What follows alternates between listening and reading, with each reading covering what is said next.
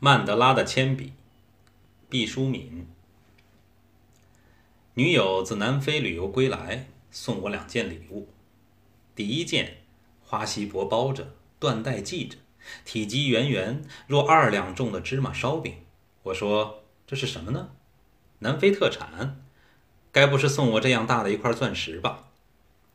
他轻声道：“比钻石还要宝贵。”看女友轻柔的样子，好像锦盒之中藏着一只冬眠的蝴蝶，很想把这份神秘感带回家，隔山买牛，细细猜测。但时下西风东渐，兴的是当面锣对面鼓的敲开礼物，然后受礼者做出兴奋的昏过去模样，夸张的赞叹，于是主客皆大欢喜。只好将美丽的包装撕开，一坨晶莹剔透的玻璃心，果真有一种未知物的标本。静静地潜伏在胆内。绿灰色，丝缕状，螺旋形，有依稀的纤维纹路浮现着，仿佛一圈华贵的水藻凝固于北极寒冰中。无法判断它的属性。急翻背面的说明签，看到一行触目的英文：“bullshit。”无论怎样顾及礼貌，我还是难以掩饰大惊失色。我们常常在电影斗殴里听到这句粗口，它的大致含义是粪便。朋友说，这是野生的非洲大象的粪便。由于象群越来越少，它也成为奇特的纪念品。大象这种地球陆地上最庞大的生物，只因为牙的精美，被人们无穷无尽的猎杀，陷入灭顶之灾。据说。大象为了维持自身的安全，它们的牙已缩得越来越短。不知道造化的法则能否给象族以足够的时间，使他们在人类的枪口击毙最后几对象夫妇之前，让祖传的长牙完全消失？那虽然钝简壮美，好歹保下种群的延续。可怕的是，也许到了下一个世纪，我们的后代会对着这盒标本说。哈，这是什么？啊，不可能！哪一种动物会有如此粗大的排泄物？必是外星人遗下的无疑。物种的生命之链比钻石要宝贵千倍啊！朋友又拿出一沓照片，指点着给我讲南非的桌山和迷城，讲原名叫做风暴角，后来为了讨吉利改叫好望角的非洲最南端。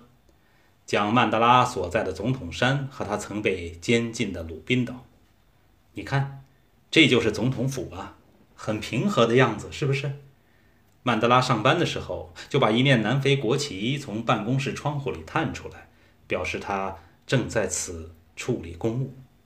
老百姓要是有什么事儿，可以约了去见他。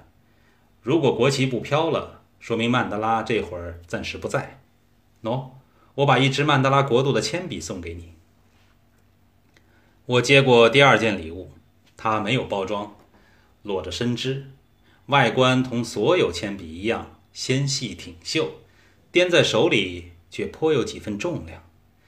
前半部很普通，木质包裹着石墨芯，常规模样；后半截儿却首尾相异，改成塑料造的中空管。管里灌满了南非岩石的碎渣子，五颜六色，绚丽多彩。一块小小的橡皮头堵住了塑料管开口处，既是塞子，又可涂擦纠错，保留了古典铅笔的功能。我捏着铅笔赞道：“很好的纪念品。”女友说：“其实这种铅笔最大的价值在于保护树木。”要知道，没有人能把一支传统的铅笔从头用到尾，分毫不剩。发明了铅笔帽，可能好一点，但还是没法百分之百的利用铅笔。无数木材就这样被短短的铅笔头吞噬掉了。人们对这个问题置若罔闻了多少世纪？森林越来越少，今后再不能继续下去了。曼德拉铅笔既可食用，又有保存价值，而且可以举一反三的仿照，比如我们塔克拉玛干大漠的沙子、青海盐湖的精盐、喜马拉雅山的石子、陕北的黄土，搜集来装进塑料罐，是多么好的制造铅笔的原料和思乡的礼品啊！分手的时候，女友讲了个小小的细节让我猜。在南非最大的自然保护区克鲁格国家公园，我们坐着车观赏野生动物。莽原上出没的犀牛、狮子、大象和豹，是猛兽天堂。我们被严令告知，千万不可擅自下车，并签了生死自负的文书。车在广漠的高原行进，不时听到狮啸。一种远古的恐惧嗖地袭上心头。